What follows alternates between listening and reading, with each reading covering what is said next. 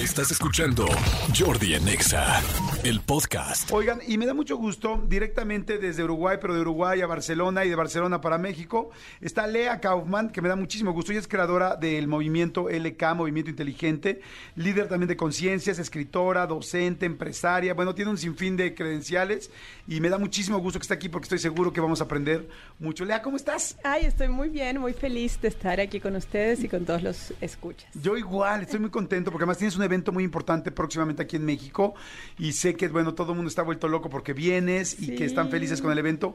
Pero hoy quiero que platiquemos con toda la gente que nos escucha de la conciencia corporal, del movimiento inteligente. ¿Qué es el movimiento inteligente? Porque sé que tú lo creaste y que has ayudado a mucha gente con esto.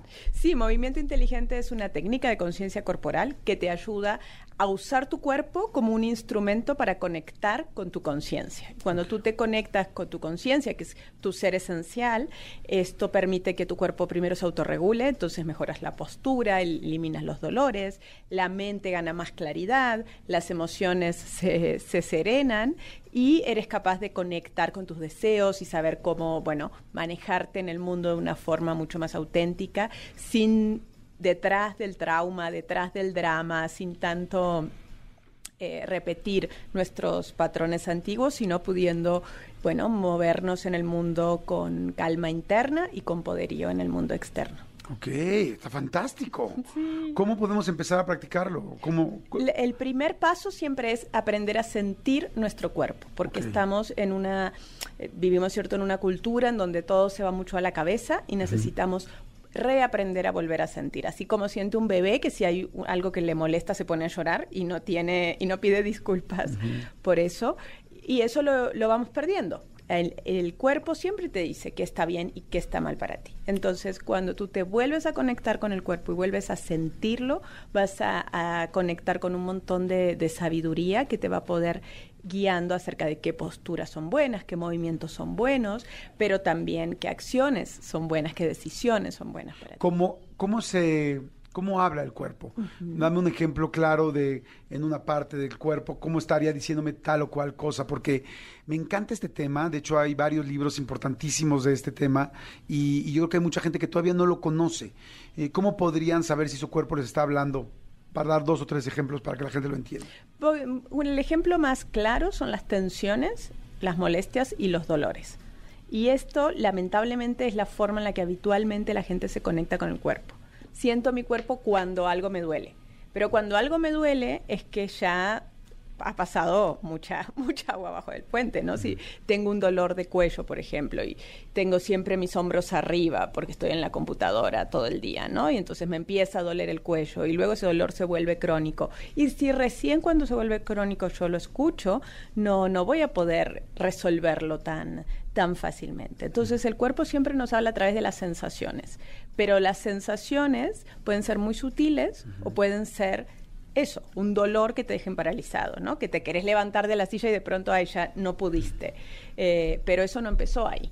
Okay. Entonces hay que empezar a escuchar las sensaciones más sutiles cuando empiezan las molestias para poder prevenir todo, todo lo demás. Uno puede, observando su cuerpo, saber cuando estás saliendo de tu centro, cuando vas a perder la cabeza, cuando mejor te tienes que retirar del lugar en donde estás, en una junta, con una pareja, con alguien, porque tu cuerpo te está diciendo estás muy tenso y esto se va a salir de control. Completamente, completamente. El, nuestro cuerpo, nuestro sistema nervioso siempre está respondiendo a la pregunta, ¿estoy a salvo o no?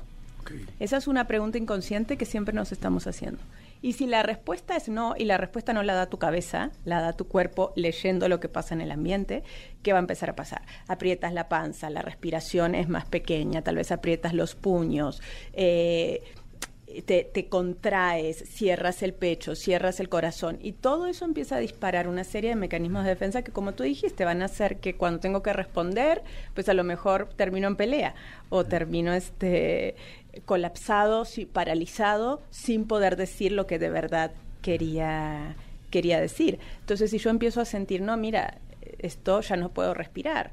Aquí estoy generando mucha tensión en mi pecho, en mi cuello, y me doy cuenta, puedo en el momento hacer unos movimientos para soltarlo, o como tú bien decías, decir, necesito un tiempo, salir, tomarse 5 o 10 minutos y luego, o un día o lo que haga falta para poder volver desde un estado de tranquilidad. Porque la realidad y lo que nos dice la ciencia hoy por hoy es que si tu cuerpo está en un estado de defensa extrema o de colapso, no vas a reaccionar desde la conexión, ni desde la compasión, ni desde la sabiduría. Vas a reaccionar desde la violencia, ya sea una violencia de agresión o de defensa, pero también violenta. Y desde ahí, bueno, no podemos resolver ninguna situación, perdemos nuestra creatividad, perdemos este, nuestra capacidad de conexión con, con el otro. ¿Y cuántas veces, tú ponías el ejemplo ¿no? de la pareja en una relación, cuántas veces hipotecamos la conexión porque no podemos reaccionar de la mejor forma? Wow, o sea que si hay momentos donde será mejor,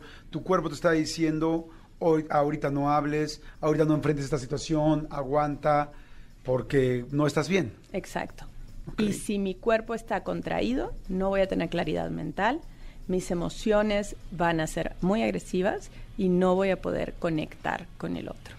Oye, Lea, por ejemplo, cuando dicen, es que si te duele la cabeza, eh, si te duele, no sé, la garganta, significa que tienes cosas que no has dicho y que estás atorado en tal. Si te duele el estómago, significa que tienes tal, o sea, cosas que no son obvias, ¿no? Si te duele el estómago, evidentemente mucha gente dirá, pues ve con un gastroenterólogo. O si te duele la cabeza, posiblemente estás muy estresado. Pero hay otro tipo de mensajes que manda el cuerpo que no son los obvios o los tácitos que ya tenemos. Sí, eh, bueno, por supuesto que sabemos que se puede quedar en el cuerpo también energía condensada, ¿cierto? De algo que no pudimos digerir, de algo que no pudimos decir, este, de... No, el dolor de cabeza, pues muchos hablan también de que es el, amor que no se pudo dar y que no se pudo... El dolor de cabeza, el, amor que no se pudo dar. Que el impulso amoroso que se cortó por, bueno, diversas situaciones que suceden en la infancia. Entonces, claro que la emoción, junto con una historia que me estoy contando, van de la mano con cualquier enfermedad, con cualquier molestia corporal. Entonces, cuando yo cambio mis sensaciones, cambio mi postura, eso va a influir en mis ¿Ah, emociones. O sea, tú cambiar y mover tu cuerpo va a cambiar completamente. Por ejemplo, la gente que está ansiosa, la gente que es muy ansiosa que nos está escuchando ahorita. ¿Qué podría hacer con su cuerpo para ir eliminando o bajando ese nivel de ansiedad? Sí, una de las cosas que trabajamos, y de hecho en, mi canal de YouTube, que tengo varios videos sobre la ansiedad que pueden ver completamente gratis, en el canal se llama Lea Kaufman, pero una de las cosas que trabajamos es contactar con el esqueleto. Entonces, si yo simplemente puedo empezar a colocar una mano en un hombro, en el hombro contrario, para sentir el hueso, no el músculo, porque en el músculo están las emociones, pero en el hueso está mi ser más, más profundo. Entonces, si puedo empezar a sentir mis huesos, ir bajando por el brazo, apretando hasta sentir y conectar con el hueso del brazo, del codo, los huesos de la mano, y puedo ir entonces a medida que hago esto sintiendo mi cuerpo, dándome ese, ese apretón suave que me va a ayudar a calmar, que va a relajar mi respiración. Y si hago esto varios minutos, contactando con diferentes partes óseas, voy también a bajar muchísimo la, la ansiedad. Recordemos que el movimiento cambia nuestro, nuestra neurología, cambia el sistema nervioso. Entonces, cuando yo cambio mi cuerpo, cambio el sistema nervioso, cambio mis emociones, cambio mis pensamientos. Ok, Ay, pues está muy interesante, muy interesante. Hagan eso ahorita, tóquense el hombro, la gente que nos está escuchando, vaya tocando hacia abajo.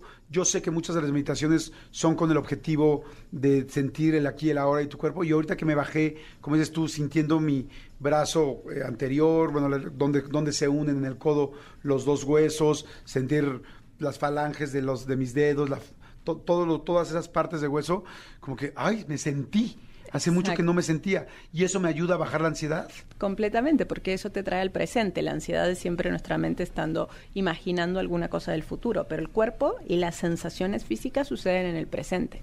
Yo me puedo acordar de cuando tenía frío, pero el frío lo tengo ahora o no tengo frío y tengo calor. No puedo eh, inventar como inventa la mente. La mente puede inventar, ay, mira que sí, que me dijo, que me va a decir, o que va a pasar esto, o, o que voy a estar en esta situación terrible. La mente puede hacer eso, pero el cuerpo no. El cuerpo está en el presente. Una persona que está muy triste, que nos estén escuchando que están tristes, ¿qué podría empezar a hacer con su cuerpo para bajar un poco esa tristeza?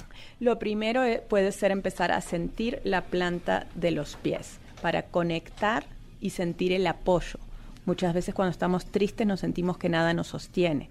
Pero si yo puedo sentir mis pies en el suelo y sentir que la tierra me está sosteniendo y empezar a hacer pequeños rebotes con los talones, por ejemplo, allí mientras están sentados y mover un poquito los talones y los dedos. Todo esto ayuda a tener esa sensación de soporte que me va a ayudar a, a sentir la tristeza. Y ahí siempre yo digo en las emociones que diferenciar, porque, por ejemplo, si yo sufro una pérdida, una pérdida de un ser querido, de una relación, de un trabajo, de un proyecto que no salió, es normal estar triste. Claro. Pero si la tristeza no es por algo, es porque, no sé, en el tráfico me cerraron y me puse mal porque nadie me ve. Eso viene de, viene de antes. Entonces, lo primero que hay que preguntarte es, ¿esta emoción es de este momento presente o viene de antes? Okay. Y entonces, si es del momento presente, hay que sentirla, sintiendo el cuerpo y ella pasa. Si viene de antes, entonces hay que buscar las maneras de trabajarla y de quitar la adicción del cuerpo de estar sintiendo esa emoción todo el tiempo. Entonces, cuando tú practicas movimiento inteligente y digamos, por ejemplo, que mueves el pecho, que es donde se guardan nuestras emociones, se van abriendo los tejidos y a medida que se abren, las emociones se, se liberan, esas emociones antiguas. Última pregunta. Y hay, debe haber mucha gente que está enojada con alguien, con algo, con una situación, con una con lo que está viviendo en este momento, una persona que esté enojada, ¿qué puede empezar a hacer con su cuerpo para poder mejorar? Primero entender que la ira es la gran energía creativa que a veces creemos no que el enojo solamente es algo malo, pero es una cantidad de energía brutal. Entonces, si podemos sentirla, y decidir como una persona adulta, no, no voy a ir a salir a romper todo, no voy a ir a rayar el auto, no voy a ir a hacer nada, pero voy a usar toda esa energía en, en un proyecto creativo que yo tenga, en un problema que tengo que, que solucionar. Entonces cuando yo reconozco, mira, tengo toda esta ira, que me da mucha energía, porque cuando uno está enojado casi que puede tirar una casa abajo, ¿no? ¿Cómo puedo usar esa energía para construir algo positivo y no para salir a lastimarme a mí o a, o a los otros. Entonces, es siempre ver que las emociones no son malas per se, y algunas tienen muy mala fama, ¿no? Como la tristeza, como el enojo. No estar triste, no quiero estar enojado, pero pues es, es importante tenerlas también. Exacto, es parte de nuestra experiencia humana, porque nosotros decimos, bueno, somos seres espirituales teniendo una experiencia humana, pero luego no queremos la experiencia humana, solo queremos un pedacito. Este, esta parte sí, en veces sí, en veces no, en veces sí, en veces no. Exactamente. Entonces, o si hoy me tocó estar enojada, ¿qué puedo hacer con esa cantidad de energía? Si hoy me tocó estar triste, ¿Qué me dice esa tristeza en mi cuerpo? Me dice que vaya y revise cosas viejas de, cuando era niña capaz y que entonces ya va siendo hora de que la suelte porque ya no somos niños, este, la mayoría no de los que estamos escuchando seguramente, o si estoy triste porque efectivamente pasó una pérdida o lo que sea, pues parar un momento y darme el permiso de sentir esa tristeza. Pues está fantástico. Eh, muy interesante el tema, hay mucha gente que está empezando a preguntar. Eh, bueno, pues ustedes pueden ir al evento que va a ser Lea Kaufman este 26 de marzo. ¿Dónde va a ser?